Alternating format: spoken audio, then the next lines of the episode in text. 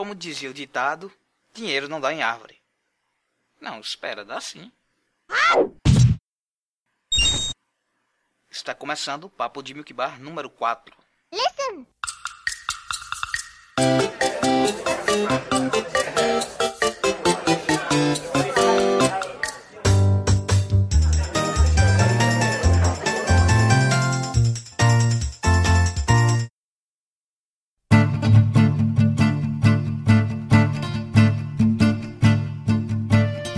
Olá, ouvinte. Puxa aí sua cadeira e venha para o nosso papo do mês. Eu sou o Emanuel Souza, diretor de edição do Hyrule Legends, e cadê meu remake de Wonder of Gamelon? Eu sou o Guilherme Almeida, sou colunista no site. E cadê meu remake do remake de Majora? Porque eu quero esse remake mais que tudo. eu sou Samir Fraia, vulgo Tuero, sou o diretor de localizações do site. E cadê o meu Toilet Princess HD? Se dentro de Report eu quero meu toalete também. Cadê o Danilo pra reclamar?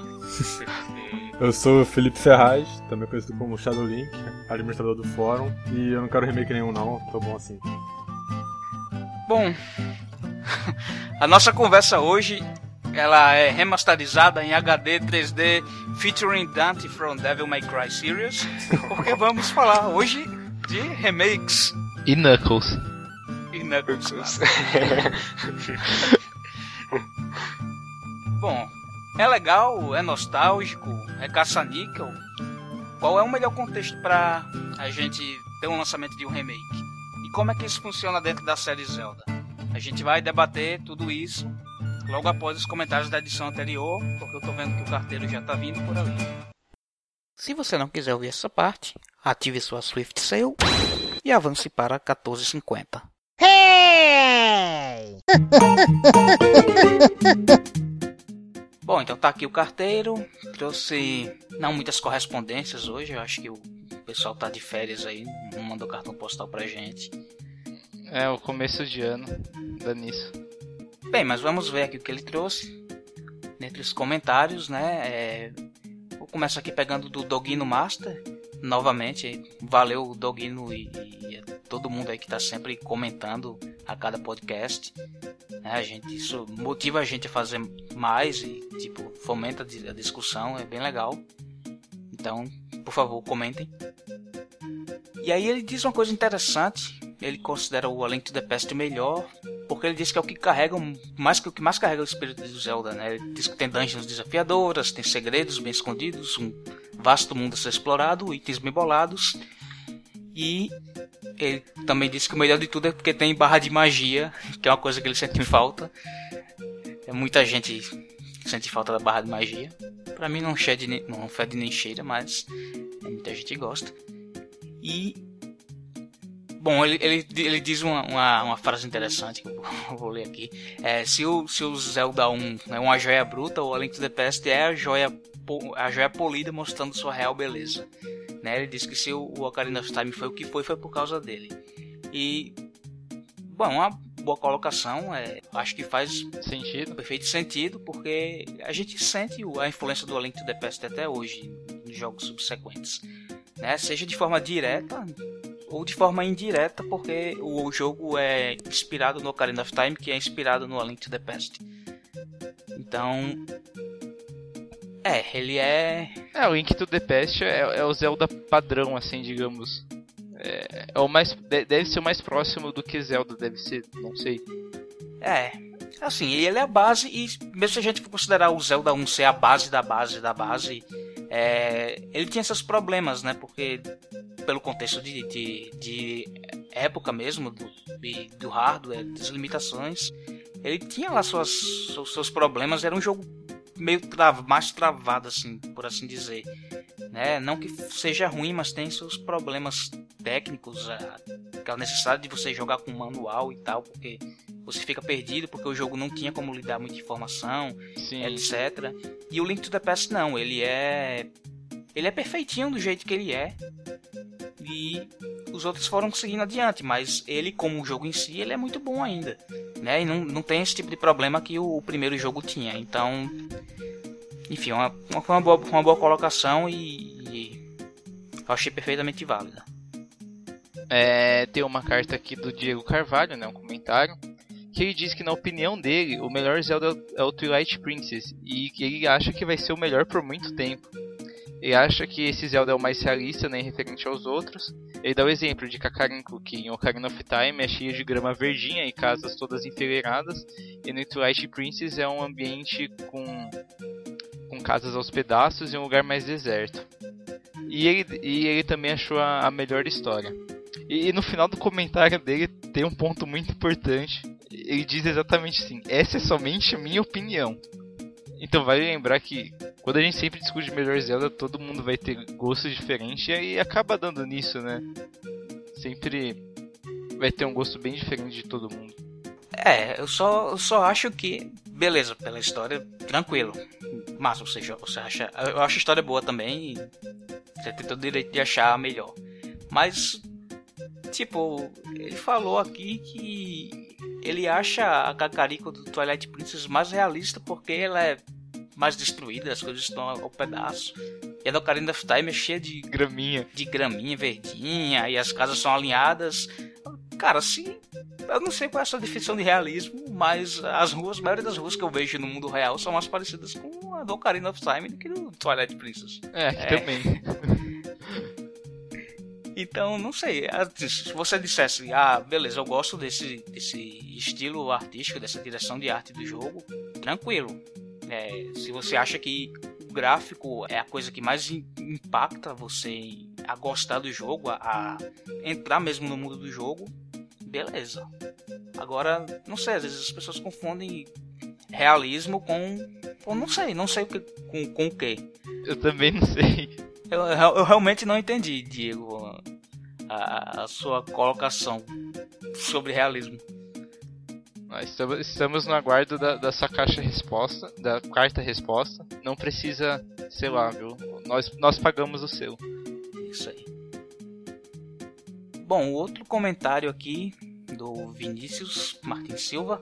Ele falou, perguntou se a gente discutiu algo antes do podcast, porque achou as opiniões muito semelhantes e tal. Bom, na verdade a gente não fez isso, né? É, é até bom que a gente, eu posso explicar agora como é que a gente faz. É, a gente não costuma planejar muito o que a gente faz aqui, é um é negócio, digamos, semi-espontâneo. A gente tenta arrumar um tempinho que consegue reunir todo mundo, que não é muito fácil, é por isso que a gente está fazendo só um por mês por enquanto.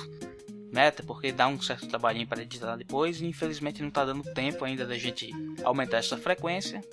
Quando der, quem sabe a gente passa aí a fazer um por quinzena. Mas por enquanto, gente está preferindo manter uma regularidade, uma frequência bem regular e um por mês é o que está dando certo pra gente. E aí a gente junta pessoal da equipe que tiver disponível no horário que a gente conseguir juntar, então o, o elenco não é não é premeditado, digamos assim. E aí a gente faz só um esqueminha básico do roteiro, do que é que a gente vai falar, que tópicos a gente precisa abordar e a partir daí a conversa vai desenrolando, né? Então às vezes a gente acaba descambando para um negócio meio off-topic, ou, por exemplo, esse último podcast agora, ele saiu enorme, né? A gente procura tentar se conter um pouco para não passar de uma hora e meia e tal. No final, esse passou de duas horas, porque a gente acabou se empolgando e deixou rolar. Então, é um negócio espontâneo, não é muito combinado. O, o Chapo tá falando bonito assim, mas para vocês que estão ouvindo, resumidamente é assim: alguém chega no Skype, no nosso chat, e fala: Ei, vamos gravar podcast? Se mais de três pessoas responderem que sim, aí rola. É, é, é assim. É basicamente assim, porque, porque às vezes a gente tenta marcar um horário com antecedência e não dá, cara. A galera fura, então tem que pegar todo mundo de surpresa. Se eu não me engano, nenhum que a gente marcou deu certo, né? É verdade, a gente tinha feito uma tentativa, antes da gente começar mesmo, né, a gente já fez outras tentativas de, de gravar, comentando algum vídeo, algum assunto e, enfim, não foi pra frente. Aí a gente desenvolveu essa metodologia. Tá dando certo. Pois é. Bom, pro Vinícius, o, o melhor Zelda é o TP também, mas aí ele. Enfim, ele vai para um, pra um lado diferente do Diego, ele acha que o jogo tem itens legais, tem uma história boa, tem um tamanho, uma duração legal e que ele vai um pouquinho além de ser um, uma sombra do Ocarina of Time. porque no fundo todos os Zeldas 3D são assim e realmente realmente são. Mas é, ele ainda prefere o Majora's Mask, né, como obra-prima. Então tá ele está certo, OK? Bom, é, a gente tem outro comentário aqui da Froster, que ela fala, uh, o melhor ela definiu o melhor Zelda 2D para ela, que é o Minish Cap, que foi o primeiro Zelda dela. Também introduziu uma que introduziu ela bem a série. O design ela achou muito bonito também. E o fato do Link e da Zelda serem amigos de infância, há uma preocupação extra do Link para libertar ela. Então não é só uma coisa distante assim de princesa. E você só ter que salvar ela pelo fato dela ser princesa. O melhor Zelda 3D dela é o Wind Waker, que o estilo do gráfico é, é muito bonito e é cativante. E achou muito bem aplicado o efeito de cel shading. É, entre 2D e 3D, ela prefere 3D porque possibilita mais exploração, especialmente nessas, nessa geração mais atual, né, com hardware mais potente. E é, é essa é a premissa de Zelda U também, né, que, bom, ter tudo isso. É, você tem uma dimensão a mais, obviamente você tem um, uma gama muito maior de possibilidades. Né? O negócio aumenta exponencialmente. Sim. É, e para finalizar, o top 3, que fica em primeiro o Minish Cap, em segundo o Wind Waker e em terceiro a Link to the Past. E ela diz que, uma curiosidade, né, que os jogos 2D cativam mais ela do que os 3D. E no fim, ela dá parabéns pra gente pelo ótimo trabalho. Muito obrigado. Valeu. E a gente vai tentar continuar assim, é, no, no que a gente tiver disponível para gravar podcasts. E para finalizar, a gente recebeu uma pergunta que não tem muito a ver com podcast, mas está contextualizada com o momento aqui, né? O, o Rob Ledo perguntou pra gente via Twitter. Então vocês podem enviar perguntas e comentários pra gente via Twitter também, via Facebook, via YouTube, via site mesmo, via e-mail. Do jeito que vocês acharem melhor, a gente recebe. Sinal de fumaça. A gente comenta, a gente responde aqui também na, na edição seguinte e diretamente para vocês. Enfim, o Robledo, arroba Robledo Yuki, ele perguntou como é que faria para entrar, como é que pode fazer para entrar na equipe do site, se a gente aceita, se a gente faz algum teste. Então, normalmente a gente quando está precisando, a gente abre um, um processozinho de seleção, a gente dependendo do, do cargo que a gente está procurando, a gente pede para escrever um texto e tal. É, essa semana provavelmente a gente vai estar tá abrindo novas vagas, tá? A gente está precisando de gente para postar notícia, tá saindo muito, muita notícia ultimamente e, e a gente está com pouca gente para fazer isso, às vezes não tem ninguém disponível em casa e tal para postar. E também programadores e tal, para a gente botar para frente aí um, um, layout novo pro site mais moderno. É, enfim, se a gente conseguir alguém nessa seleção, vocês verão mais detalhes em breve. Mas aguardem aí no site que a gente, toda vez que, que tiver necessitando de algum cargo específico, a gente abre essa seleção. E quem tiver interesse, por favor, participe. É, o trabalho é voluntário, mas é, é enfim, é de fã para fã. A gente não ganha nada, então não espere ganhar nada financeira, monetariamente. Quando a gente pode, a gente dá alguma coisa pro pessoal e tal, algum brinde que a gente consegue. Mas, enfim, a ideia do trabalho aqui é produzir conteúdo porque a gente é fã e a gente quer levar o melhor conteúdo para os outros fãs né, do Brasil e de língua portuguesa. Que é bastante deficiente, né? A gente encontra muita coisa em inglês por aí, mas em português é, não tem muito, infelizmente. Então a gente tenta trazer um negócio aí de qualidade, porque a gente gosta de Zelda. Então se você gosta de Zelda e quer participar disso porque gosta de Zelda e por nada mais além disso, para fazer amizades, sei lá, com outros fãs. Somos todos coleguinhas aqui. Por favor, fique atento aí e inscreva-se quando a gente abrir seleção. Valeu? É, e vale lembrar que a gente sempre, além de trazer conteúdo, a gente tenta fazer o conteúdo mais original possível, né? Diferente de só sair Verdade. traduzindo de outros, outros lugares e tudo mais. A ideia é sempre trazer conteúdo de qualidade e exclusivo também. Bem, pessoal, acabaram nossas cartas. Agora a gente vai para a pauta desse mês. Vamos lá falar sobre remakes. Tchau, carteiro. Tchau, carteiro. Tá, toma aqui sua gorjeta. É isso aí.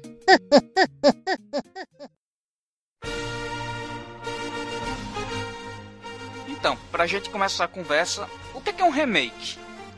Eu imagino que já seja uma coisa meio óbvia para todo mundo, aquele tipo de coisa que você pensa, alguém pede a definição e você diz, ah, mas é óbvio que é um remake. Mas, enfim, um remake ele se trata, digamos, de um lançamento de um, um jogo antigo, ou nem tão antigo, né? Porque hoje em dia, de um ano para o outro, já sai uma versão nova. Mas, é. Então, é um lançamento de um jogo de alguma forma melhorado em relação ao seu original que sai para uma plataforma mais recente, né? É, a gente tem a diferença entre remakes e ports, né? Onde os ports eles são é o jogo original que os caras vão lá e simplesmente relançam em outra plataforma, eles e, sem e mas essencialmente não altera nada. E também tem a questão dos HD remasters, remaster edition, sabe? Como recentemente uhum. ocorreu com os com o The Last of Us que Esses em geral são mais portes mesmo, que eles só dão uma melhoradinha básica nos gráficos. É, é tipo um porte de. E lançam o mesmo jogo. É, é tipo um porte de, de uma geração para outra. De um jogo é de tal geração e portar para uma nova geração. Eu não acho que chega a ser um remake, porque é. os caras não tem que refazer realmente o trabalho do é, jogo. É como tu faz. Na real, de um ano para outro, eu acho que eles já fizeram no, no nível top lá, rebaixaram, lançaram pra geração anterior. Sim, exatamente. É, um, é no máximo dar uma, uma escalada nos gráficos para uma resolução maior, melhor textura. É, não dar é uma polida. Pegar o código do jogo e refazer. Pegar uma polida, estender pra tela, colocar um sistema de conquistas para que os caras piram nisso. É, é que esses HD, que, que, que é isso? É, é só troca o gráfico, né? Tipo, só muda o modelo dá uma polidinha ali aqui Muitas vezes nem muda o modelo, só muda a textura e resolução mesmo. É, e aí coloca o DLC junto para justificar a compra. É o pacote de tudo junto. Mas isso varia, porque por exemplo, pegamos por exemplo o, agora o Kingdom Hearts 1.5 ou 2.5 HD Remix. O que a Square fez, por exemplo, no primeiro, aconteceu uma cagada que eles perderam todo o código fonte do primeiro Kingdom Hearts. Eles tiveram que refazer o jogo do zero com base nas pesquisas que eles iam juntando e usando a engine, a engine que usaram do 2. Então, no final, é, foi uma cagada que acabou favorecendo o jogador, porque a primeira coisa que eu tinha no primeiro era uma coisa muito rudimentar. Aí pegaram uma coisa mais nova e transportaram pro primeiro. E ficou sussa. Interessante. Sem contar que, no caso de Kingdom Hearts, no, no Remix, ele tem a adição de como a versão Final Mix, que para quem é. não conhece a série, é uma versão que é exclusiva no Japão, que tem bastante conteúdo adicional, falas adicionais, chefes. Chefes, itens. Sim, mas aí no caso o Final Mix já, já é um port, né? Uma, uma é. atualização. Não, eu acho que tipo... ele tá um viés mais para um HD remaster, porque não é um remake propriamente dito, é o mesmo jogo que tu vê lá, só que ele é mais, é, ele é mais bem polido mais bem é, é, trabalhado que apenas um porte. Por exemplo, quando eles portaram o Birth by Sleep, que é um jogo de PSP, e compararam lado a lado era no PSP, que é tudo bem limitado por causa da plataforma, o que a gente vê no PlayStation 3, eles refizeram texturas para dar uma profundidade enorme. Era muito mais bem polido. E, modéstia à parte, apesar da gente zoar com a Square, com que ela faz de vez em quando, uma coisa que eu tenho que tirar o chapéu é o trabalho que ela faz com é, com os HD remaster que ela faz com a série dela. Ela realmente se dedica a fazer isso. E os dois e os Kingdom Hearts HD Remix estão aí para provar isso. Pra não deixar mentir. Sim, eu tô nessa no do Tuero e eu acho bem mais que no caso do Kingdom Hearts os remix, eu acho que tá mais para remake do que remaster. Eu, a ideia que eu tenho, o conceito que eu tenho na minha cabeça de remaster e remake é, remaster ou, ou, ou port, né? É você pegar o que você tem e jogar em algum outro lugar, tipo, sem um grande cuidado, sem tanta coisa nova, digamos assim, é você passar a mesma experiência para outro lugar. E o remake, você pega aquela experiência que tá lá longe, assim, no horizonte, aí você joga uma corda, traz mais perto e atualiza todo ele para a situação para a situação atual. Eu não sei se essa assim. definição é muito boa, porque por exemplo, os Street Fighters. Todo Street Fighter tem uma porrada de versão diferente. Que eles não são remakes uma das outras, eles são tipo, atualizações uma das outras. Eu penso no, no Kingdom Hearts, eu não, eu não jogo Kingdom Hearts, então. Pô, eu posso estar falando merda aqui, mas eu penso no mesmo viés. São atualizações do mesmo jogo. Eu não, não diria mais. Eu acho que o SK falou que o que, que, que aconteceu com o Kingdom Hearts é mais para remake do que port. Eu já acho que já não é bem assim, porque se fosse para fazer um remake, seria como pegar um, um, uma engine que eles estão trabalhando hoje em dia, pegar o jogo antigo e trazer para um. como se fosse. trabalhar como se fosse um jogo novo. Não é isso que eu vejo nos HD Remix. O que eu vejo nele é mais um HD Remaster, que é o jogo antigo, só que retrabalhado. Uma, uma polidinha para ficar mais bonitinho, para justificar postar no PlayStation 3 da vida. Não é um remake, ao mesmo tempo que não é só um mero porte, de pegar o código e jogar no PlayStation 3. Foi isso que eles fizeram. Sim, então, eu, é, eu vejo que portes podem ter atualizações, ele não precisa ser só gráfico. Tu tem algum exemplo de algum porte que sofreu disso? Só atualizações? Que tem atualizações? É. Pô, tem muitos RPGs que costumam ter. Tales of Symphonia, a versão de PS2, tem conteúdo extra. Ah, é. É verdade. Inclusive eu tenho. Eu tenho. Eu baixei o Tales of Symphonia pro, pro Playstation 3 por fator de nostalgia. Aí eu já não sei mais onde ele se encaixa, porque ele realmente tem muito mais cara de ser um porte do que o que, por exemplo, que a Square faz com o Kingdom Hearts. Eu acho que ele, ele é mais um porte mesmo. Só tá mais. A definição só tá mais bem definido por estar numa tela de, de mais resolução. E tem coisa do Play 2, mas acho que é só isso. Não vejo assim, tá exuberante. Pois é. Só pra terminar a polêmica, aquele Final Fantasy VII pra PC que vai pra Play 4 é, é remake ou, ou port? Port. É porte é do porte. É porte, é, é porte. É Portception. remake Exatamente. Jamais. É porte do porte que lançou pra, pra PC.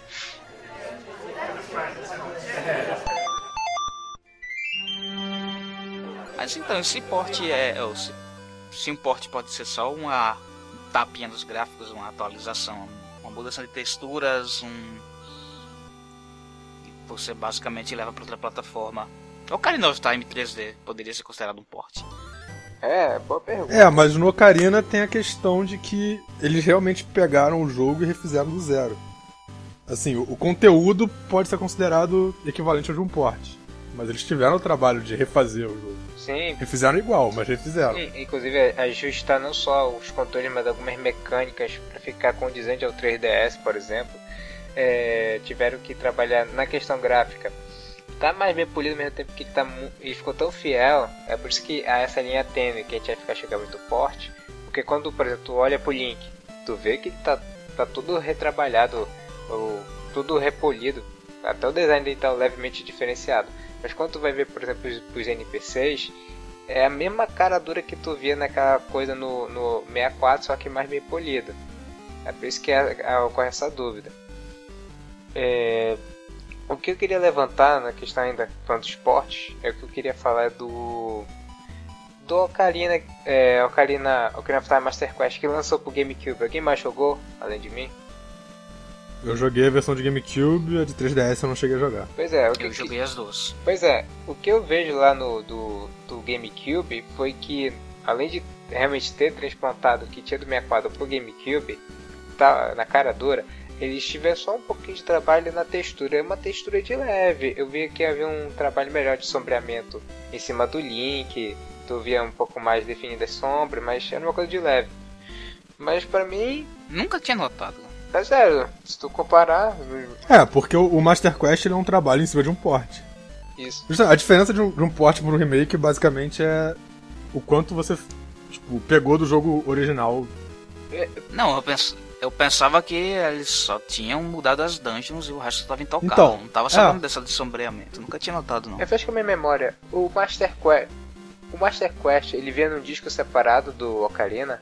O Master Quest veio junto com a Ocarina no, o no disco bônus do Wind Waker, eu acho, não foi? Isso, isso. Ele deveria ter saído para o, o Nintendo 64 DD, né, que seria uma expansão lá do, do Nintendo 64. Mas como o periférico acabou flopando lá pelo Japão mesmo, o jogo não saiu. Eles reaproveitaram e, e e lançaram nessa ocasião do GameCube, nesse disco bônus que vem com o Ocarina of Time original, vem com o Master Quest, vem com o Majora's Mask E acho Que que, vem o com os dois primeiros Zelda. É, os dois primeiros. Alguma coisa assim. O, aquele, a Collector Edition, né? É, eu não lembro agora se é a Collector's Edition. Que teve, teve, tiveram dois discos. É isso, é isso aí, isso aí que eu tô falando. Um veio com o Wind Waker e o outro veio com uma edição especial Pois é, do eu- GameCube mesmo. porque na época nos Collector's Edition vem. Olha só, o GameCube tem dois portes de Ocarina. Tem no Collector's Edition, que entre os zeros que tem lá tem o Ocarina, e tem um jogo separado, que é lá Ocarina of Time Master Deixa eu Quest. ver aqui. Pode procurar aí. O que eu tô tentando lembrar é se nessa edição que era só o Ocarina que vinha de GameCube, se via dois discos. Um disco era o Ocarina original lá, o- era um disco vermelho, e o disco azul era, Não, não, não. Vieram. Era o mesmo disco. era o mesmo disco. Ah, você acionava lá dentro. É, é, lembrei agora, porque você acionava um lado e o outro lá no porte. Agora eu não lembro qual era que tinha, acho que era um disco extra, que vinha vídeos e demos. Era nesse aí, ó, do Era o, vídeo, era o disco do Wind Waker. Ah, tá. Que vinha demos e vídeos promocionais. Hum, lembrei.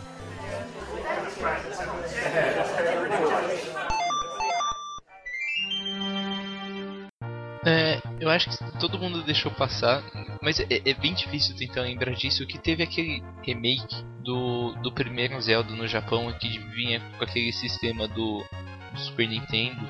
Sim, o BS Zelda. BS Zelda. Isso, que era o, o, o satélite lá. Esse também é um remake meio. meio na, no- na linha do Master Quest. Porque as dungeons eram diferentes, o, o mundo era Tinha o diferente. tempo, seu- o sistema de tempo, né? Na verdade, o personagem era diferente pra começo de conversa, né? Sim, o é. jogo não era, não era estrelado pelo Link. Depois o pessoal pegou o código fonte e, e inseriu aí é, não oficialmente. E colocou pra download aí no pessoal, mas o, o original era um, o personagem lá, o mascote desse, desse sistema que era Nintendo. Que podia tinha. ser homem ou mulher, inclusive. É, era o Satellaview, né? Então eles distribuíam o conteúdo via satélite. Né? Pra quem acha que a Nintendo demorou a entrar na, na era da informação com a internet, na década de 90 os caras estavam enviando jogo via satélite pro seu Super Nintendo. Pro seu Claro. Super Famicom, na verdade. É, Super Famicom, né? Porque foi só no Japão. É. E aí eles liberavam, era um negócio esquisito, que eles liberavam pedaço a pedaço o jogo, acho que toda semana. tipo, você tinha um tempo limite. É, era como se jogar. fosse um programa de rádio. Que, que É. tinha que você jogava enquanto isso. Isso pra jogar. Tinha um, é, tinha um horário certo, tinha um. Agora que tu falaste, é, Chapa, é, que realmente agora que eu tô lembrando que tinha uma galera realmente na internet, uns fãs que queriam portar o, esse, essa expansão do primeiro Zelda é, pra computador, pra até tentar ativar algum servidor pra jogar online. Tem alguma notícia? Sim, ela existe. É, Ela existe, só que sem, sem os elementos que era pro satélite, porque como ele era enviado, ele tipo, os dados não ficavam gravados no ah, videogame. então ninguém salvou as ele era enviado, é, ao vivo, é. Porque realmente nesse- nesses jogos tinha voz, tinha narração e tudo. Nossa, Realmente tinha um, um programinha de rádio que passava junto. Só que isso foi perdido, porque era uma coisa. ninguém gravou, É. não ficava no console já era. Nossa senhora, frente do meu Aí tempo. assim, dá pra jogar o jogo, só que não é a forma original do jogo. É, não Foi adaptado. foi a mesma coisa que passou lá. É.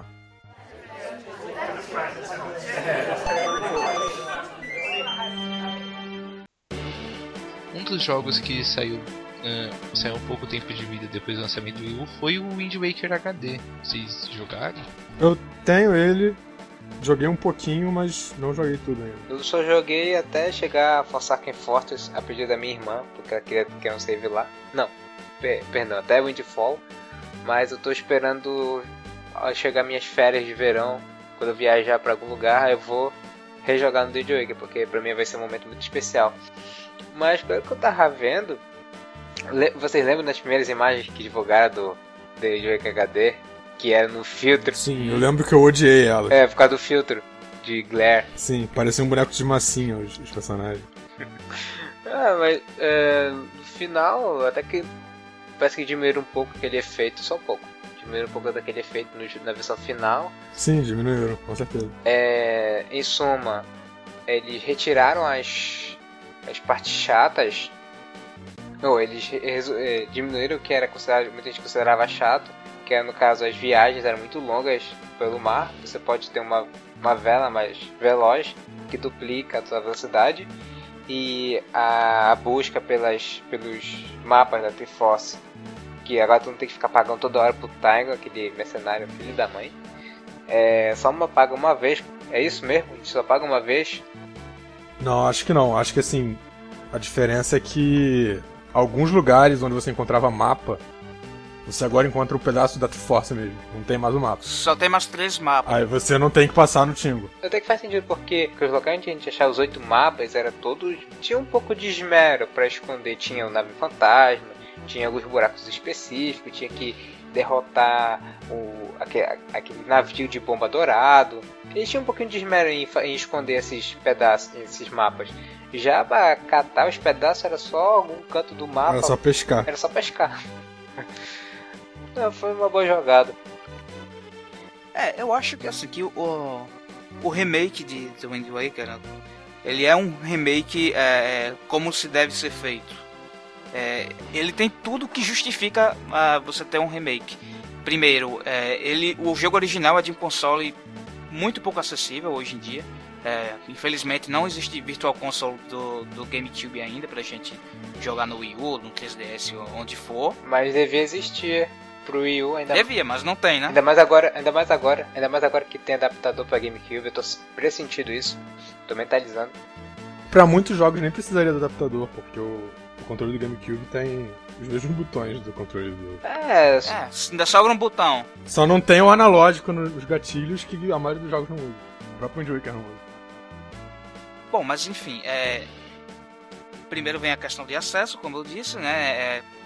Muita gente hoje em dia não teria como jogar The Wind Waker se não tivesse esse, esse remake, porque você não, não encontra mais. Primeiro que você precisa ter um GameCube, você não vai encontrar um GameCube à venda muito barato, e Nem o jogo, jogo. menos ainda. memory card. É, memory card, então ó, tá, tá totalmente defasado e realmente o acesso oficial não, não rola. Então, primeiro ponto. Segundo ponto, eles introduziram modificações no jogo, mas modificações necessárias, né? Então eles é, repensaram e corrigiram falhas que o jogo original tinha. Como a gente estava comentando agora, a, a redução lá do, do número de mapas, que era uma quest altamente sacal, você precisar de milhares, literalmente milhares de rupees. Inclusive, uma coisa que eu cheguei a comentar, tipo por comentar por alto, é que eu acho que foi até aqui no chat do site, que eu percebi anos depois que o motivo pelo qual ele precisava de tantas rúpias, o Tiger exigia tantas rúpias, era porque o jogo indiretamente e me estava me incentivando a achar mapas dos tesouros para ir para ir caçar tesouro e ficar juntando dinheiro.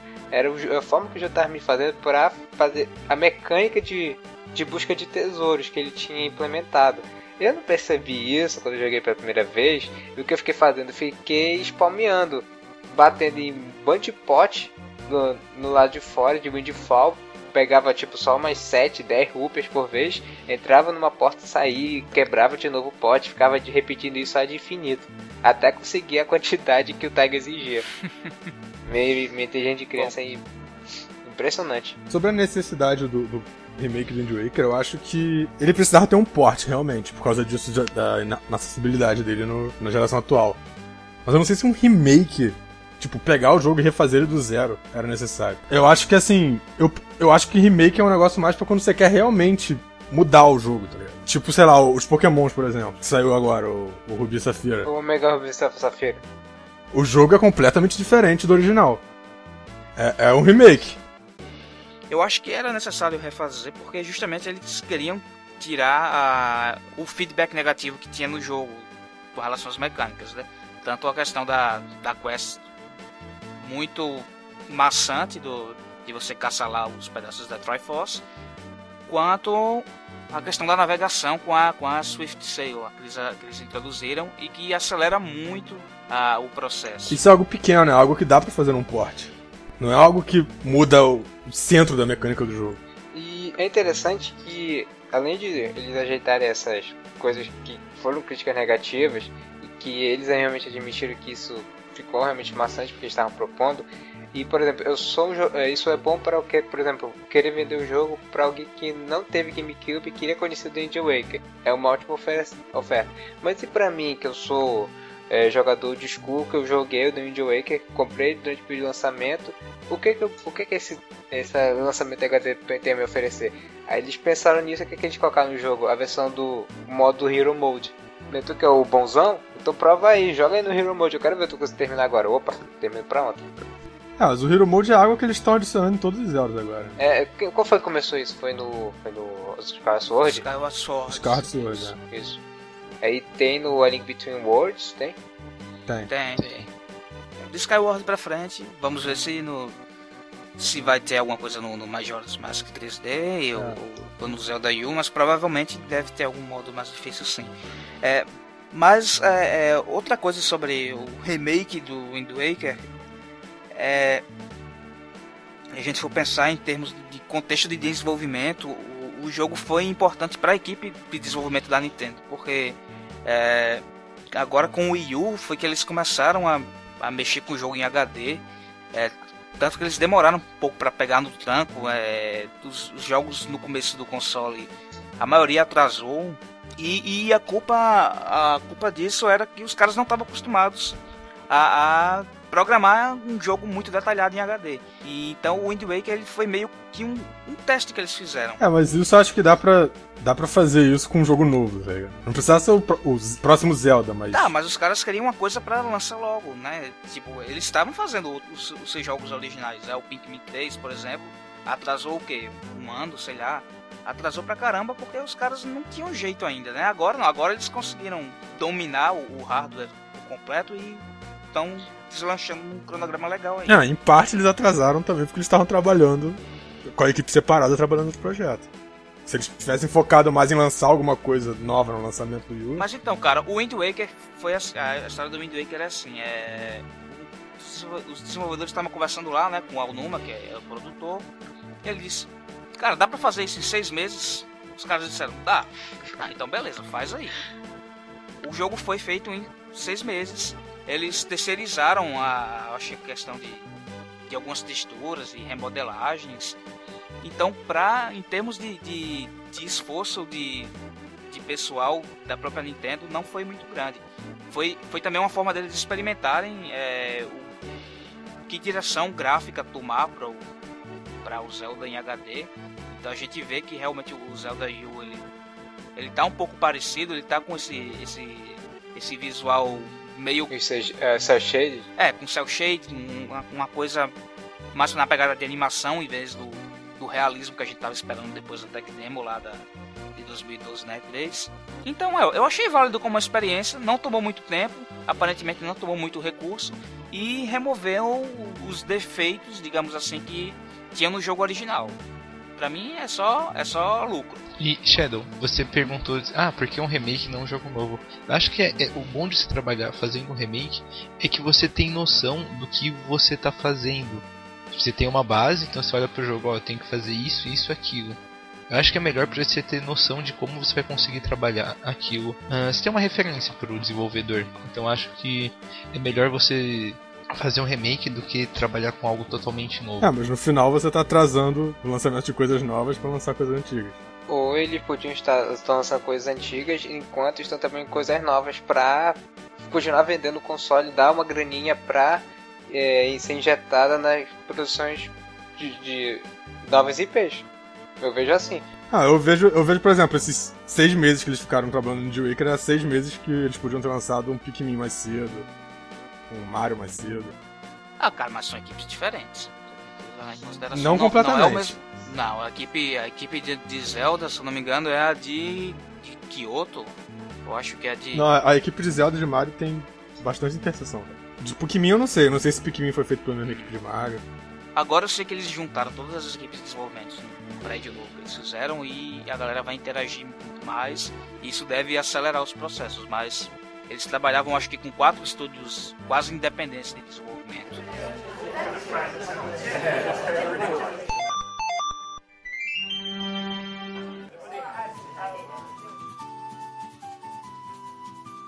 Mas, por exemplo, tu, agora tu falaste, Chapo, do, do, que foi, o que o Wake foi benéfico, tanto pro Wii U como para pro jogo per si, eu me lembrei do, das mudanças que ocorreram no próprio Ocarina of Time 3D.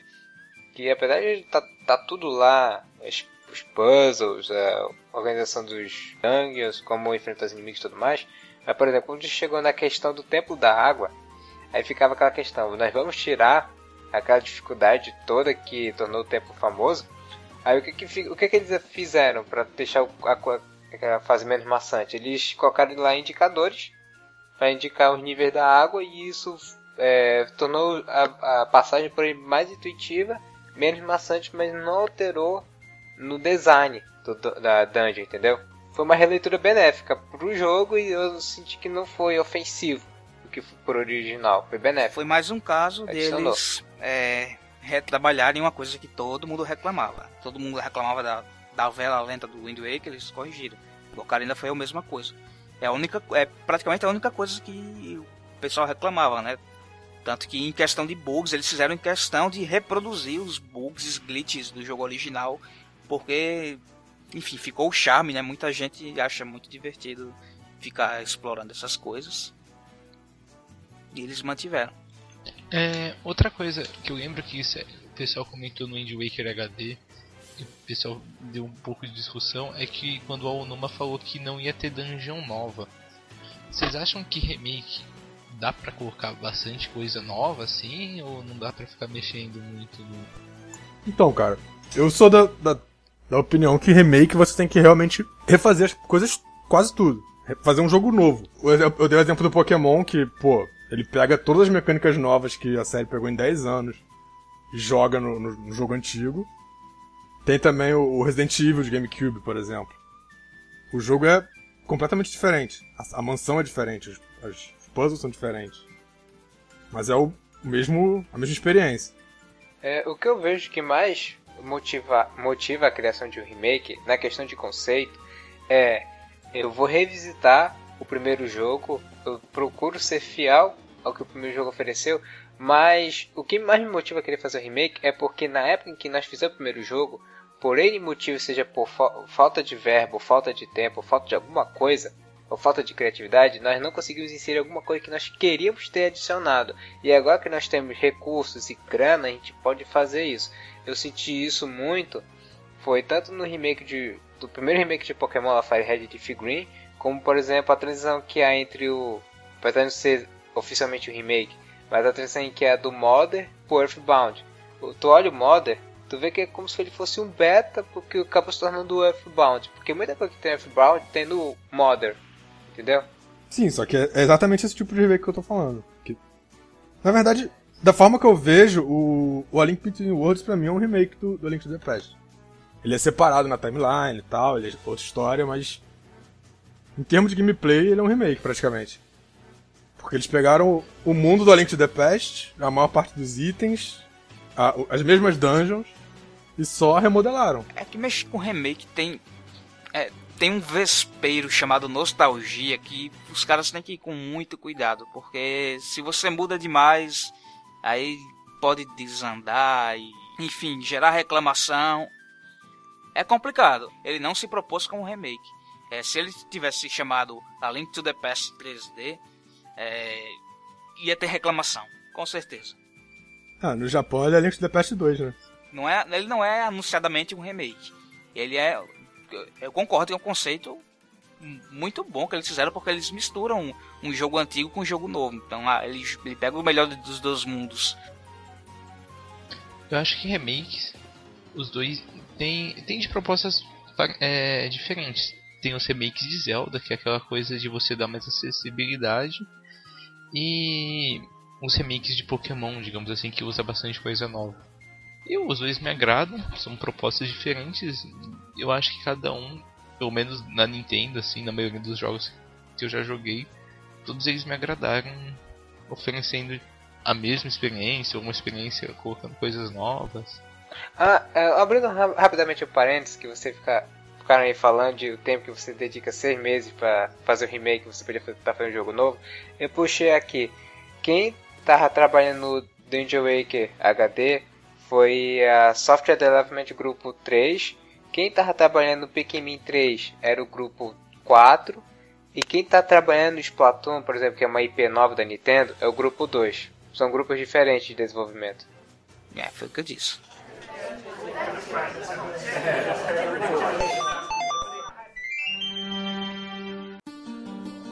Deixa eu te perguntar isso. E se lançasse um remake do Zelda 2? O que, é que tu acharia disso?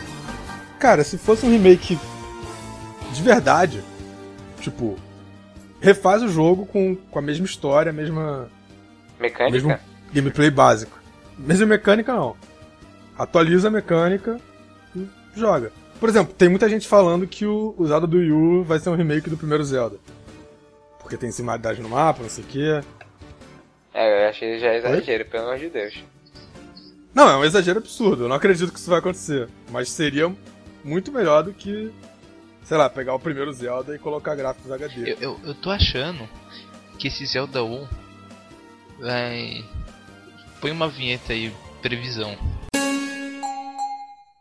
Eu acho que, que esses Zelda 1 eles vão. Eles estão tentando puxar o mesmo efeito de A Link to the Past ou a Link to, de A Link to the Past e Link Between Worlds. Tipo, aquela coisa que eu já vi isso antes, mas isso é totalmente diferente. Não é, não é, não é nenhuma novidade quando um Zelda fica fazendo referência ao outro, seja ou na história ou, no próprio gameplay, ou decisão de game design. Mas aí é engraçado que isso, tipo, pro Shadow, isso entrega em remake pra você, cara? Sim. Você tá pegando o jogo e tá fazendo ele um remake 3D do jogo 2D.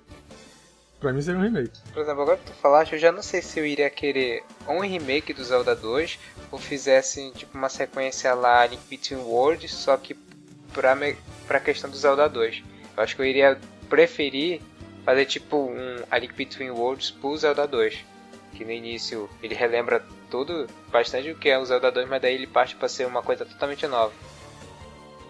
Eu também gosto disso, dessa ideia, ainda mais pela impressão ruim que o Zelda 2 deixou. Então acho que você pega e fala, ó, oh, Zelda 2 em HD. E o pessoal vai pegar e falar, com certeza, vai falar, oh, agora você pode é, ver até aquela mesma experiência horrível que você teve, só que agora em HD, 3D. Tu tá falando, ah, tu tá falando, por exemplo, que não ia pegar bem se a Nintendo começasse a querer divulgar como se fosse remake Zelda 2, a pessoa ia ficar meio receosa, pô, é. Zelda. E, ao invés disso, eles só falarem menos que é remake Zelda 2 e falarem mais que é, é Zelda, é Zelda, isso vende. Até do Zelda 1, cara. O Zelda 1 tem muita gente que gosta, mas é um, é um nicho bem pequeno. Se você for ver, a maioria do pessoal nunca jogou o Zelda 1. A galera mais nova e tal. E eu nem digo que né, ele é difícil de ser acessível, mas não é tão fácil também teria que procurar por um Virtual Console da vida. Zelda 2 também tem pouquíssima gente que jogou, cara. Sim, os dois. O 2 menos que um, mas os dois são bem pouco jogados. Se for ver a galera em geral. Eu lembro que no Zelda Day a gente estava fazendo debate, aí o pessoal da redação. E a gente tinha um tópico que a gente ia falar de Zelda 2, só que a gente não conseguiu falar porque ninguém tinha jogado. Ah, eu lembro disso. É, é, muito pequena a base de Zelda 2. Então talvez o, o, a Link Between Worlds do Zelda 2 ia ser bastante legal pra. Ainda mais pro pessoal conhecer essa mecânica 2D e perder um pouco desse preconceito com, com essa mecânica e poderia até tipo, utilizar mais vezes o side-scroll na série em futuros jogos.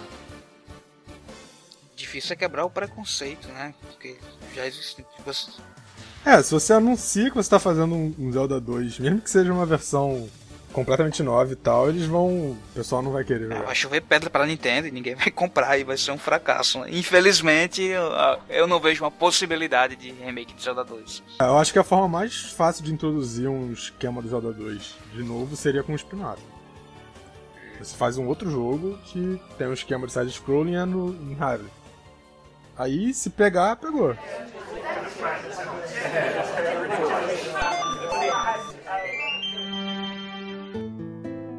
É, voltando aqui rapidola, eu queria saber de vocês, do remake que já lançaram até agora, de Zelda, qual é o favorito de vocês? Vamos lembrar, quais são os, os remakes já lançados? Dois. Cara, se for contar o, o A Link Between Worlds como remake, é ele, com certeza. Sem dúvida alguma. Inclusive é melhor que o original. Assim, eu gostei, da todas as, as atualizações e, e adaptações que eles fizeram para o Ocarina of Time 3D. Inclusive, por exemplo, acho que até cheguei a sugerir isso pelo próprio podcast, que se o cara que tiver interesse em querer jogar o Ocarina, mas não tiver condições de pegar um port, um design port que esse jogo teve, ou 64, eu recomendaria jogar o 3DS que ele tá mais, mais lindeza. Tu vai jogar tudo que tem original e mais um pouquinho bom. Ah, agora que eles já lançaram o remake, realmente não tem motivo para jogar o original ao invés dele. Isso vale para praticamente qualquer remake. Quer dizer, até tem o motivo do preço, né? Que é muito mais barato comprar ele no Virtual Console. É, mas eu acho que. Pra mim, eu acho que o meu perfeito realmente ficou, ficou realmente com o The Wind Waker, meu HD, por tudo que o Chapo falou, da importância que ele teve é, para a questão de do pouco de pessoas que jogaram o original e as, as, adaptações e, e modificações que ele trouxe para tirar as coisas que eram maçantes no original e a atualização gráfica, mesmo que tenha sido só uma coisa de leve ou por alto, mas eu sinto que a cada atualização que eles colocaram naquele jogo é, é bastante daquilo que eu sentia quando joguei no original. Eles repassaram isso para edição em HD e eu fico bastante grato por isso. Então por mim eu fico com o Wind Waker HD por enquanto. Bom, eu ficaria com o Wind Waker também.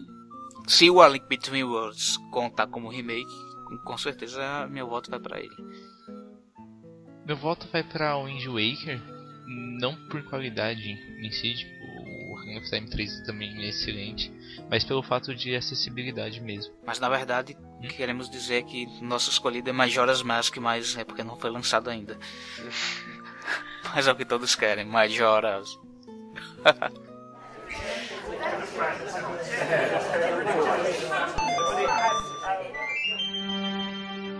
é, agora que você está falando de Majora, Parece que foi anunciado uma coisa que já existia no of Time 3D e que eles vão continuar no Majora.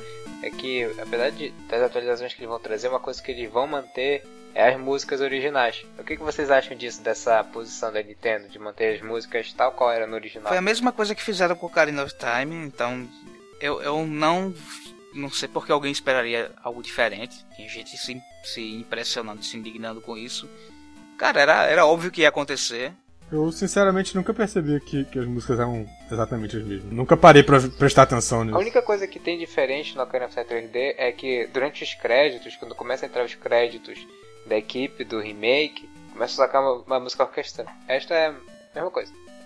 Mas eu acho que é um pouquinho. É, apesar. É, as pessoas ficam com pé da vida por causa disso, porque quando tu pega qualquer outro remake, pega por exemplo todos os remakes de Pokémon todos os remakes têm uma nova releitura das músicas originais, um novo arranjo.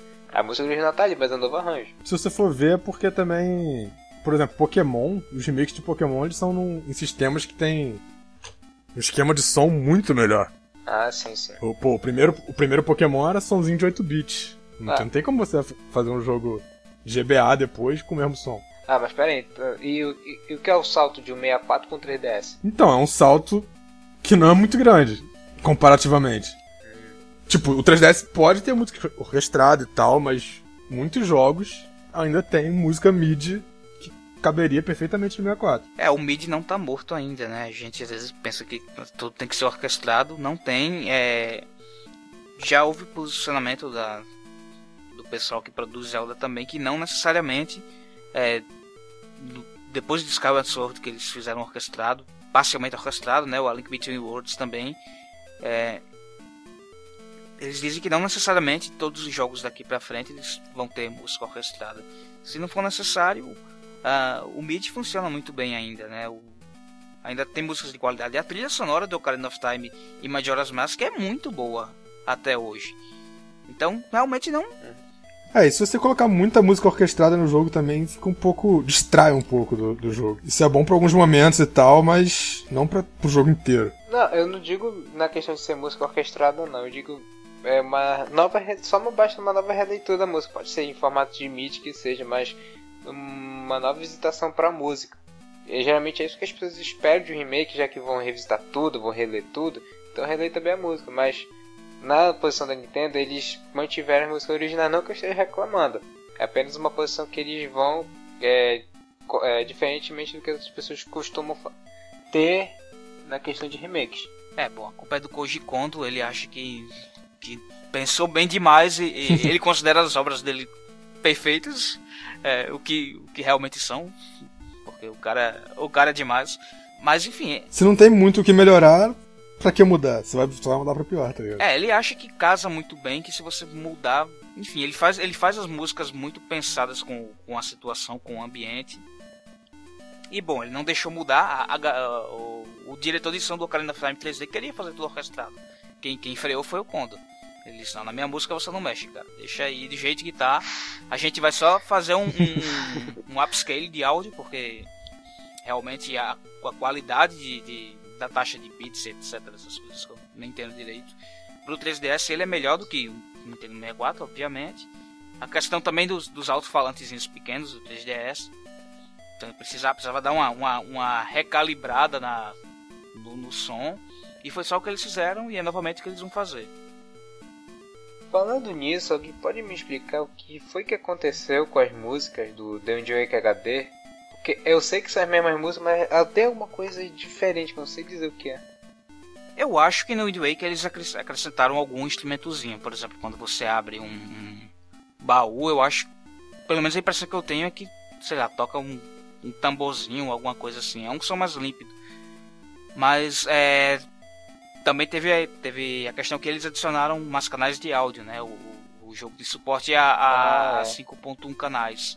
Então você tem um home theater em casa. Aí eles redistribuíram, redistribuíram os sons e os instrumentos pelas caixas, pelos canais. É, pode ter sido só isso. Nossa, isso, isso deu uma, uma vibe bem relativamente diferente do que quando eu jogava. Você tá a mesma música, mas tem alguma coisa diferente, eu sei dizer o que é. É diferente, é diferente bom.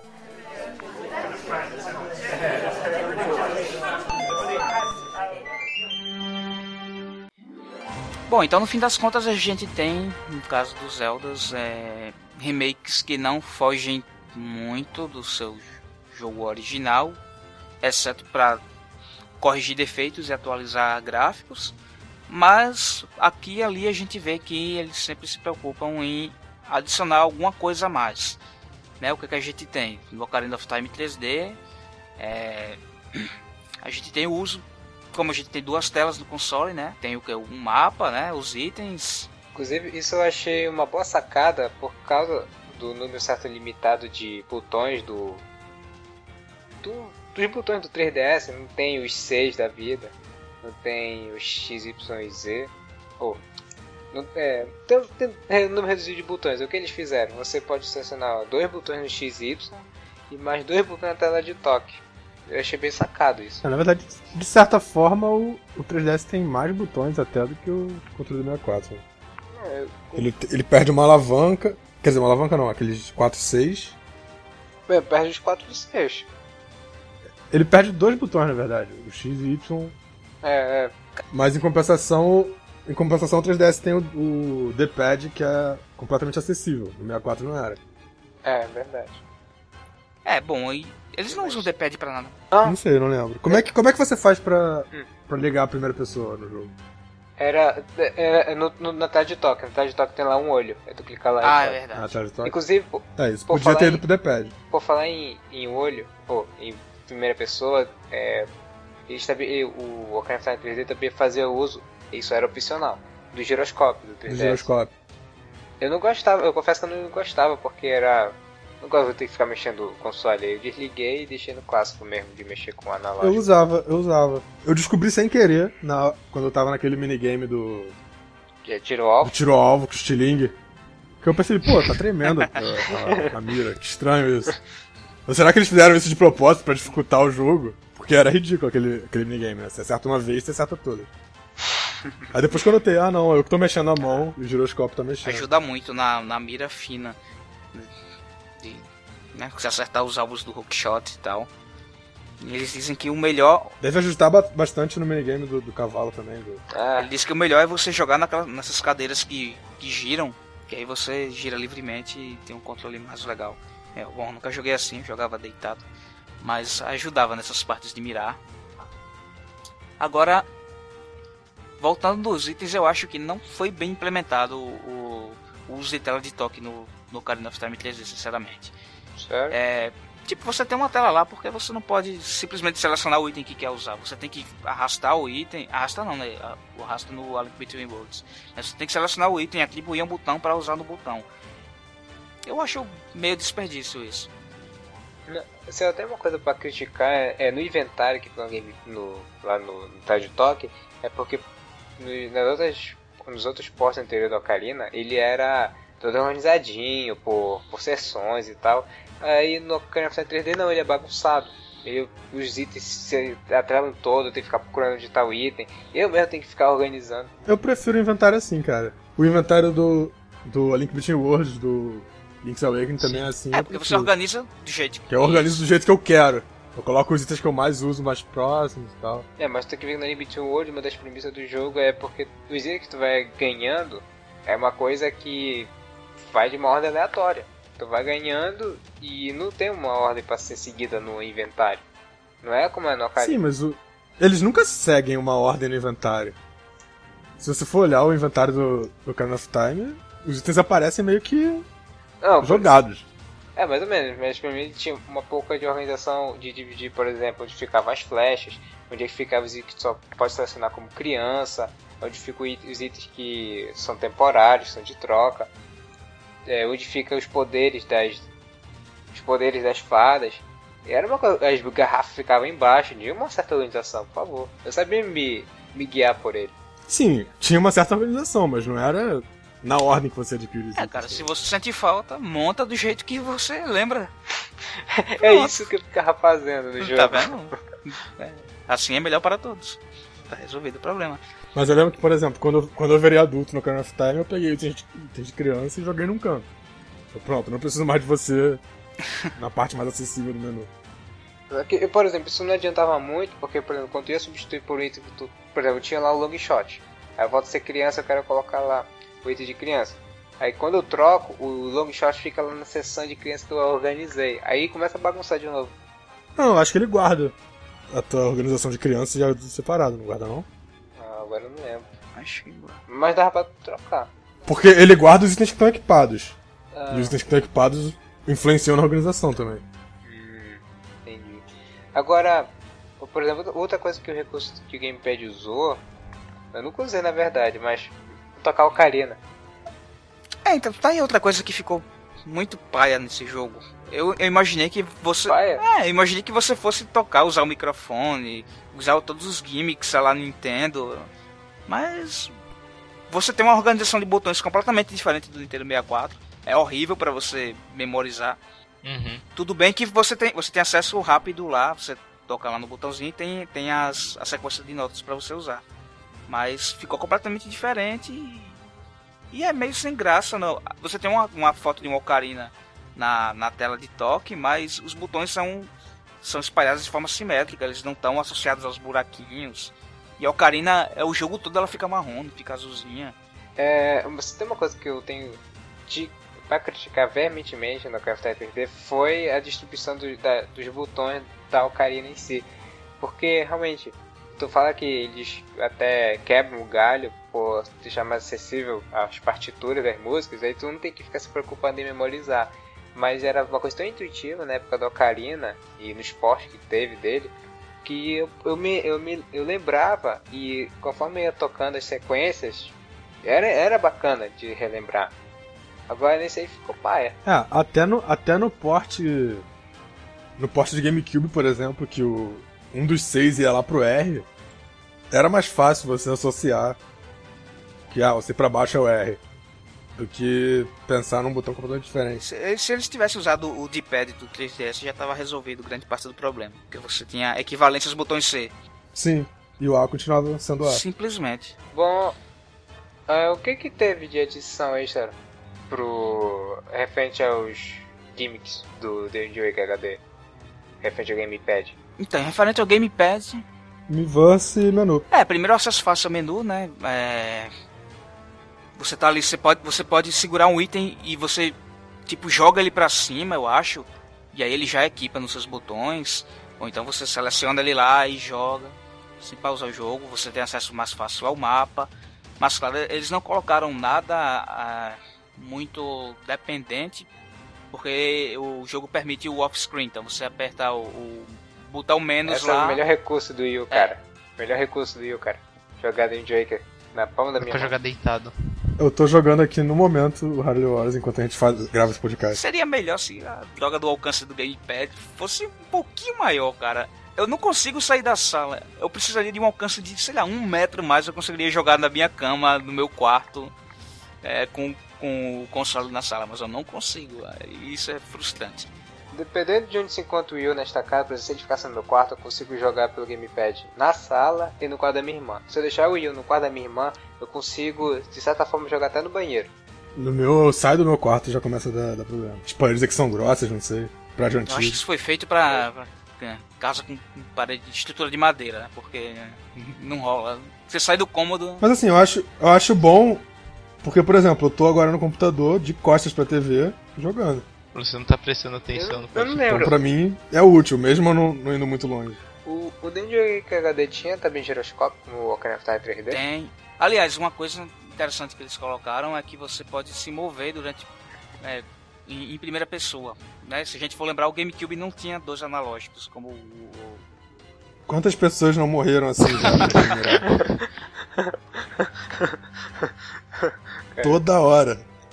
Tentando mirar com o é primeiro. praticamente o FPS agora. É, né? Você, pode, você pode andar em primeira pessoa. coisa que eu, eu abomino porque eu passo. fico meio enjoado. Mas.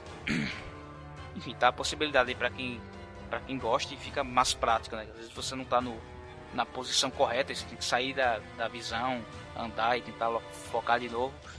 E, enfim, para ajustes finos, assim como o giroscópio é, é uma mão na roda. Mas em termos de uso do gamepad, não vai muito além disso. Né? Eu acredito que justamente por causa do, do, do off-screen off-screen play, é, eles não, não quiseram inventar muito. Para permitir também você jogar com o Pro Controller, né? Você pode jogar com o controle sem tela lá. E aí os menus ficam na tela. E de recursos próprios do Wii U, eles introduziram o uso lá do, do Miiverse pra pedir ajuda, lá usar o Tangle Shark. Cara, isso foi muito bom. Pode não parecer, pode parecer idiota, mas quando eu joguei, isso deu, um, deu uma vida completamente nova ao jogo, cara. Ah, primeiro a questão social de você tirar as selfies, Melhor coisa. como, como é moda atualmente. Ah, isso realmente é algo muito Eu maneiro. cheguei a ver as fotos que tu bateste, sabe? Eu realmente eu ri alto das fotos Cara, que tu e vo- batia. Eu, que- e, inclusive, eu quero ter essa experiência quando eu jogar sério, jogar direto no HD, eu quero ter essa experiência de ficar batendo foto e pegar situações bizarras, principalmente a dos moradores de Windfall. É, e é muito legal. Sério, eu, eu me pegava desviando do meu curso quando eu tava no mar pra pegar as garrafinhas que ficam flutuando. Porque é muito legal, velho. Cara, é, é- foi, é um negócio simples, mas genial. Você vê um, um, um clique legal que alguém compartilhou e. Nossa, tá ali no seu jogo e você compartilha também. E a- é- usou muito bem a função social do Miiverse. É, Até eu, não esqueço do, de um Twitter que criaram que era o. Era o Link Instagram, melhor Que era só, era só de selfies. Só de selfies do Nick. ele de, de lado daquele porco grandão, né? Da, da Outset. Ah, que de porco a mãe do Ganon. Sim. Acabando do game. Esse é o melhor, a melhor imagem. O melhor de todos até agora.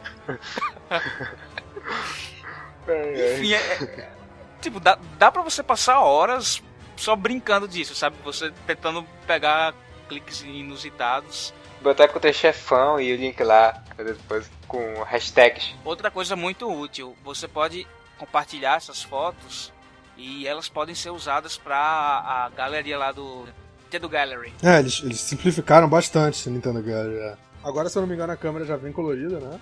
Não, ela não vem, ela não vem colorida, mas você não precisa ir pegar o, o, o vagalume lá da, da Forest Heaven. Você é só fazer as quests do lenço e ele já libera a câmera pra você.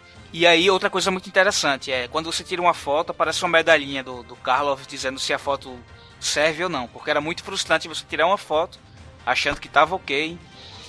E lá no fim do mundo, subir a escadinha lá e chegar o cara, ah, essa foto eu sinto muito. boa. Não posso fazer uma.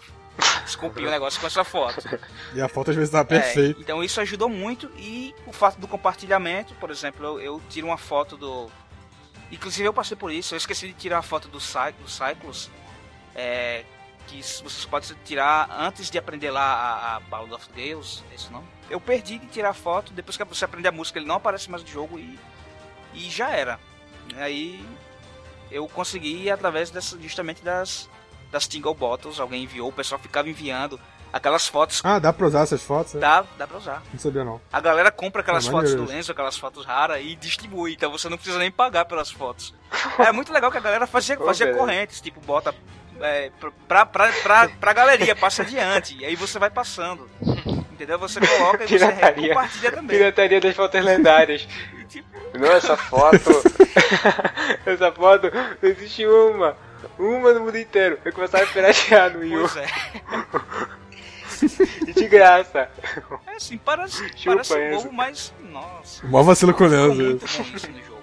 Muito bom mesmo. Eu só temo que né, vai envelhecer muito rápido, né? Eu, eu nem sei como é que tá hoje. Eu joguei perto da- do lançamento do jogo e funcionava bem. é, colocando o Wii em inglês, porque em português tinha pouca gente no Brasil jogando. Então ficava vindo as mesmas mensagens direto. Então você tem que mudar o, o, o- o idioma do console para ele pegar as mensagens em inglês. Mensagens em inglês. E aí tem bem mais gente jogando e fica mais dinâmico. É, mas isso é um pouco meio que tipo o esquema lá do Satellaview ou jogos online hoje em dia, né? É algo que é bom pra você jogar na hora mesmo. Daqui a dois, três anos realmente não vai ter mais É, nada. infelizmente. Então eu não sei como é que tá hoje, mas quem puder, já aproveite agora, porque é uma experiência bem legal e, e eu, eu recomendo. Assim, deu uma vida totalmente nova ao jogo, realmente. Interessante. Muito bom. E pro Majoras, o que é que vocês esperam que vá ter de, de novidade extra, assim? né? Não, não uma correção de fatores do jogo, como por exemplo mexer no relógio e tal, que eles talvez mexam nisso, não sei. Um pouquinho. Mas de novidade mesmo. Vão jogar o relógio pro Gamepad, não vão? Ou pro, pra TED Talk? Não Não, vão? Nas não, imagens que mostrando não. até agora, o relógio tá feioso e tá na tela de cima. Eles não mostraram a tela de É baixo uma ainda. barra representando os alguma três imagem, dias. mostraram? É. Não, mostraram ainda. Pô, isso bem que podia ser opcional. Eu acho que ia ser bacana né, o relógio girando no. Porque o relógio na tela de cima também não aparece em todas as imagens. Só aparecem algumas. Então pode ser que seja alguma outra coisa também. É, quem sabe. Mas, em termos de, de não sei, uma adição nova, vocês conseguem ver? Agora, o 3DS tem Miiverse, né? No, no- na, época, do Ocarina não tinha. Será que a gente pode entregar carta pro carteiro? Mas o Miiverse do 3DS não é. não é integrado nos jogos, que nem no. que nem no Wii. Ah, Eu acho que não dá pra fazer um esquema de Miiverse. uma pena, que você podia colocar Talvez no New 3DS dê. no New... É, quem sabe. É, por falar nisso, né? é, supostamente vai ter alguma coisinha a mais no New, 3, no New 3DS. Pois é, isso pode ser uma coisa que eles adicionem pro, pro New. É, Seria eu legal. apoio, eu apoio.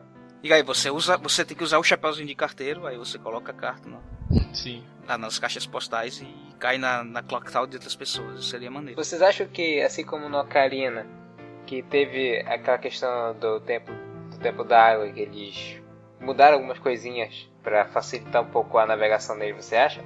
Que eles vão facilitar a navegação em alguma dungeon do, do Majora? Eu acho que eles vão. Dungeon eu não sei, eu acho que eles vão simplificar o Bombos Notebook. Eu acho que, por exemplo, o, o relógio feioso que a gente comentou antes, eu acho que é alguma coisa relacionada ao Bombos Notebook. Porque é é a mesma Sim. barrinha que tem no, no notebook. Tu tem tempo pra fazer as coisas, né? Em termos de dungeon, eu não vejo necessidade, não. Eu acho que Majoras você não tem uma dungeon que você fica se perdendo. Cara, tem, tem o Great Bay Temple, que é o templo de água também. Mas no original você já tinha. a- os canos eram meio transparentes e você via o fluxo da água. Uhum. Então você se orientava por aquilo. Então eu acho que não. Nesse sentido, não. E eles devem mudar um pouco, talvez, as lutas contra os chefes. Que era algo que as pessoas costumavam reclamar muito. O Georg, principalmente. É, o Georg com certeza vai mudar. Eles já mostraram ele diferente, ele tem um olho na boca, não sei o que. Que que, é aquilo? Ficou legal até, mas ficou meio esquisito, meio diferente. E eles já, já confirmaram que mexeram numa luta com um chefe. Então, como esse foi o único que a gente viu e a gente já viu que tá diferente, provavelmente vão mexer nele. E o que era o mais chato, né? Convenhamos. Eu acho. Quase todos os chefes do Majora's Mask são meio ruinzinhos. Ah, o, o é mano. Pô, é meio chato enfrentar ele. É fácil, mas é muito, muito legal. Não, é, o É isso conceito. ficar s- correndo o atrás dele, conceito dos rolando. chefes são maneiros, mas É divertido. não é, eu não acho tão divertido jogar. Assim, por exemplo, o, o Twin Mode, por exemplo. pô, é absurdo, ah, um monstro gigante, você fica gigante. A ideia é ótima. É facinho. É, é uma, é uma Lan Mola remodelada, Sim, né? é. Gigante, praticamente. Pelo link da. É, eu não lembro. Eu não lembro se tinha como você ficar sem barra de ma- é, sem magia. E no final, no chefe final também tinha isso. Eu espero que, que eles mudem isso. Porque, se não me engano, nos dois você precisava de magia, né? E aí chegava uma hora que a- Ah, mas isso daí o, o jogo já te dava o, Hum?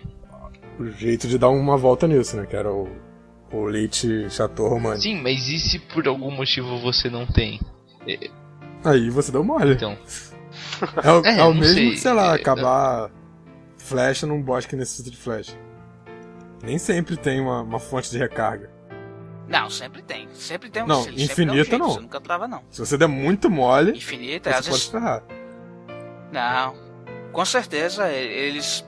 Por exemplo, o primeiro chefe ele precisa de, de flecha, né? O Odawa. E, tipo, ele fica spawnando uns insetinhos lá e quando você mata tem coração, tem flecha. É, não, não acaba. Hum, Eu acho que. Eu não lembro de nenhum, de nenhum Zelda que tranque você em nenhuma parte. Nunca aconteceu comigo, mas eu acho que alguns daria sim. Eu acho que não. Inclusive, o Twin Mode, que é o que você precisa de magia, se eu não me engano, dá pra você derrotar pequeno. É mais difícil e tal, mas você pode bater nele lá. E, e os pilares lá que eles batem, é, quando, quando ele quebra, ele solta os vasinhos de magia lá. Então, é, você tem que ser muito ruim ou fazer de propósito pra ficar sem. É, uma última, um último comentário meu sobre o que eu queria ver de, alteração no, no, no Majora 3D. É, já vimos que uma das mudanças mais gritantes é, pra bom foi é, a cara da lua. Eu queria saber, será que vão mudar também o que, que tem lá dentro? Acho que não, cara. Acho- lá. acho que não. Porque a cara da lua foi só. Eles melhoraram a qualidade da cara da lua. Sim.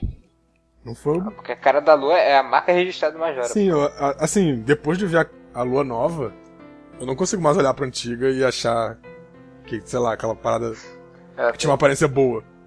É, a lua é feia. E você vê na arte, na arte oficial do jogo, se você olhar pra baixo, tem a árvore lá com as crianças. É igualzinho ao jogo original mesmo. E é uma parte muito icônica pra ser mudada. E a lua também, outra coisa sobre a lua, você falou de artwork, eu pensei que você fosse falar disso. A lua, a artwork da lua sempre foi mais parecida com a nova Sim. do que com a velha. Era meio que mais uma limitação do jogo mesmo do que. É, cara, era falta de polígono, né? Aquele nariz de Pinóquio triangular, não tinha pra onde. Era uma textura de olhos, de boca e aquele Pois é. nariz pontudo. Não, não tinha polígono pra fazer.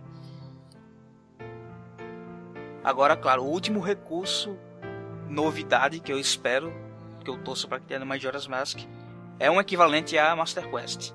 Sim. Também, também esperam isso. Eles podem mi- limitar só um Hero Mode, que dá- dobra o dano. Eu acho que vai ter só um Hero Mode. Bom, se tivesse, só for um Hero Mode, paciência, infelizmente. Até porque uma Master Quest, o, o que mais leva tempo no, no Majora's Mask não são as dungeons, né? São as side quests. Pra você fazer um, Master Quest do Majora's Mask, você teria que mudar as side quests, eu acho. Pra ficar mais interessante. É, então se eles mudassem ia ser. Nossa, ia ser muito legal. É, o, o Master Quest podia só mudar o- alguns horários. E aí você vai ter que rever todos os puzzles. Mudando os horários de, É. de alguns eventos, eu acho. Talvez algo assim, localização dos personagens, ou, ou mesmo eles darem, darem umas tarefas levemente diferentes. Mas eu acho difícil, eu acho que se fosse pra mudar alguma coisa seria dungeon. De repente, quem sabe uma dungeon extra, mas é, é, é improvável, é improvável, é pedir demais, justamente. E outra coisa também é que o, o Ma- Majora's Mask falam muito. Muita gente acha ele mais difícil do que os outros Zelda. né? Então é possível que a, a mudança dessa vez seja pra diminuir a dificuldade em vez de aumentar. Então, eles já comentaram com isso, é, é, sobre isso. É, eles não pretendem reduzir a dificuldade do jogo Eles original. poderiam deixar, tipo, pretendem ao melhorar o acesso. Quest ter uma, uma quest mais fácil pra quem quiser e quem não quiser. Um Noob É. Quest. Acesso Eu acho que Quest. isso seria mais provável até do que o Master Quest. É.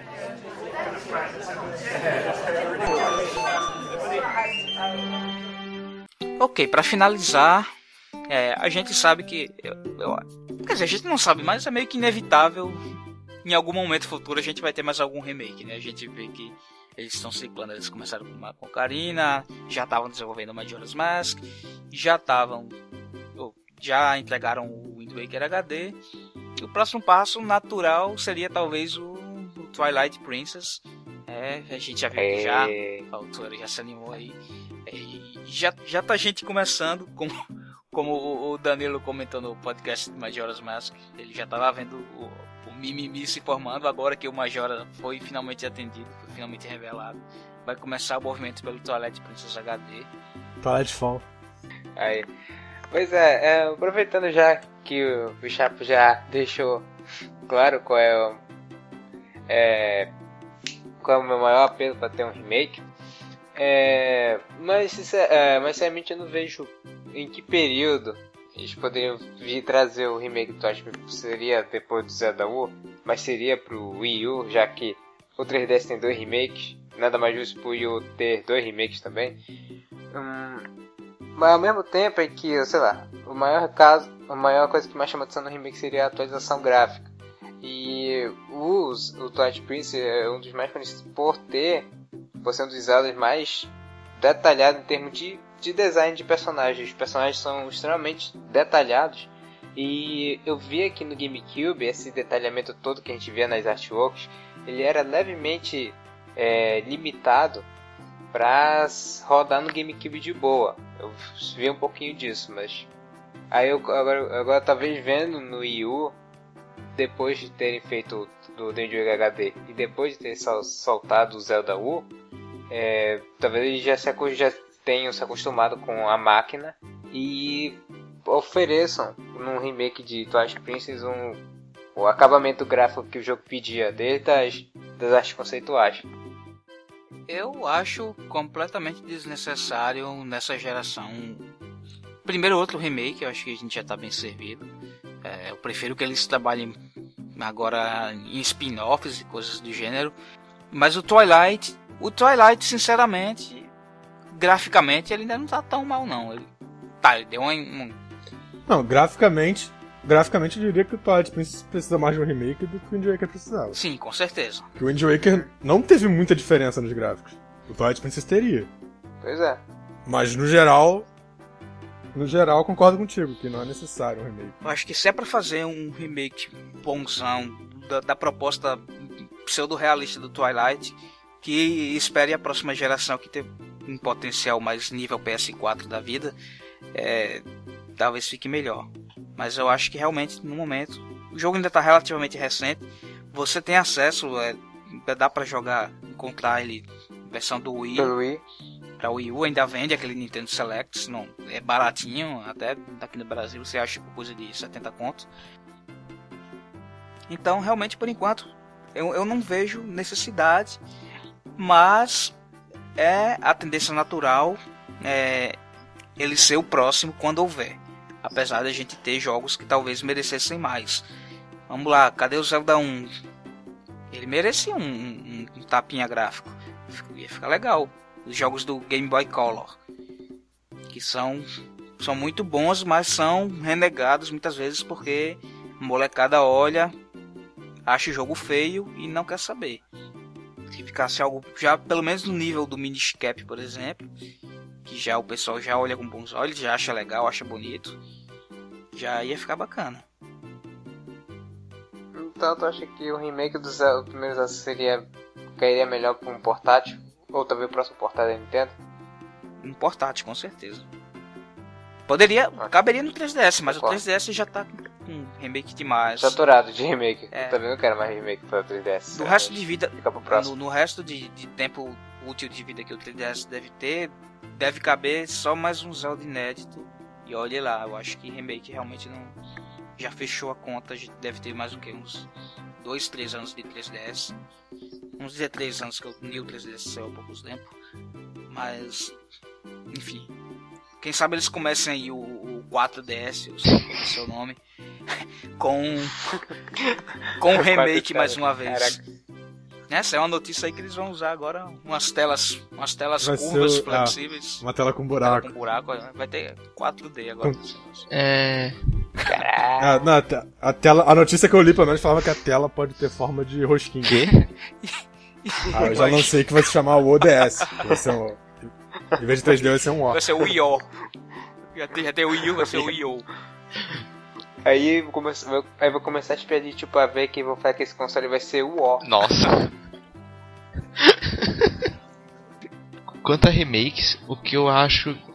A gente tá bem servido. Acho que Twilight Princess pode demorar um pouco já pela acessibilidade. E eu ia sugerir, acho que ia ser legal, uma coletânea, por exemplo, Zelda 1, 2 e Link to the Past. Atualizados graficamente.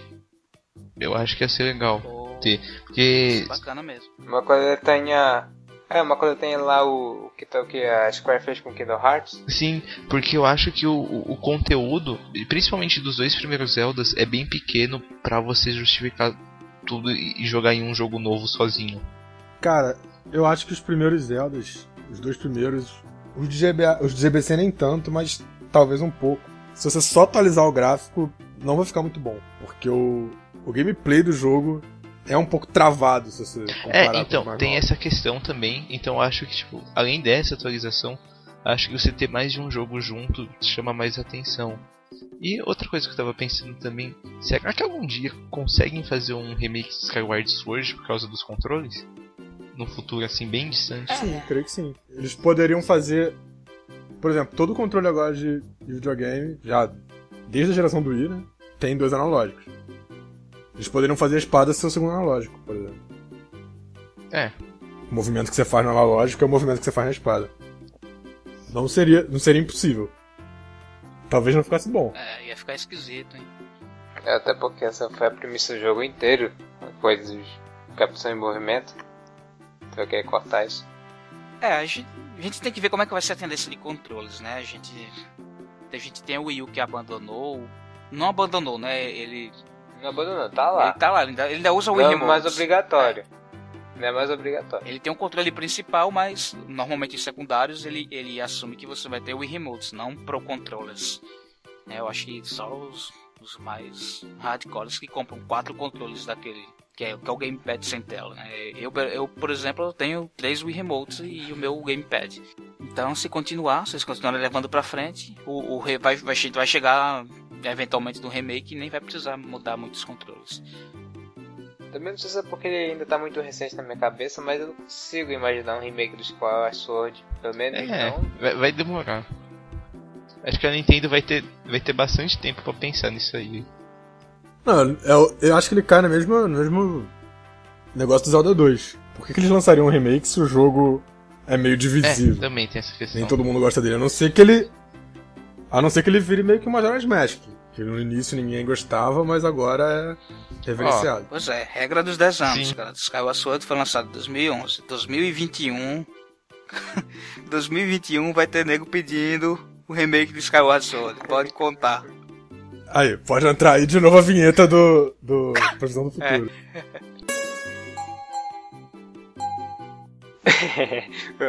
mas não sei, eu sinto que os Skyward Sword tem um efeito contrário a Majora. Que o pessoal, quando que o jogo lançou, nossa senhora, melhor sair de todos os tempos, nossa, nossa. Aí com o tempo, as pessoas começaram a criar um desgosto por ele.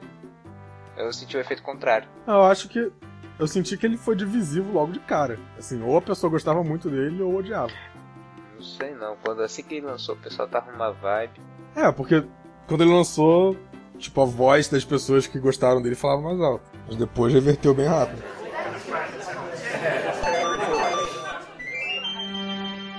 Bom, então acho que a gente falou o que tinha pra falar sobre remake. A gente já pode fechar a conta aqui. Pedir o remake da conta aqui pro, pro garçom. Não, por favor, não. Às vezes é a mesma conta. É, com os valores corrigidos. Ah, ele só aceita rúpias antigas. Não pode ser essas rúpias novas, não. Ele é, porque ele é, ele é da época em que era da carteira gigante do Wind Waker, que ele só aceita aquelas, um valor que só aquela carteira de 5 mil rupias eu poderia pagar, nada de dessas, dessas carteirinhazinhas do Ocarina que é só 500. Fica, é, fica a dica. Vai fazer aquela vaquinha long long pra pagar isso aí que tá complicado, gente. Isso daí é por causa da inflação, cara. Se tu for ver, os Zeldas que são mais pra frente na timeline tem mais dinheiro. Bom, então vamos ficando por aqui. Até a próxima. Falou. Tchau, tchau. Até mais, tchau. Valeu!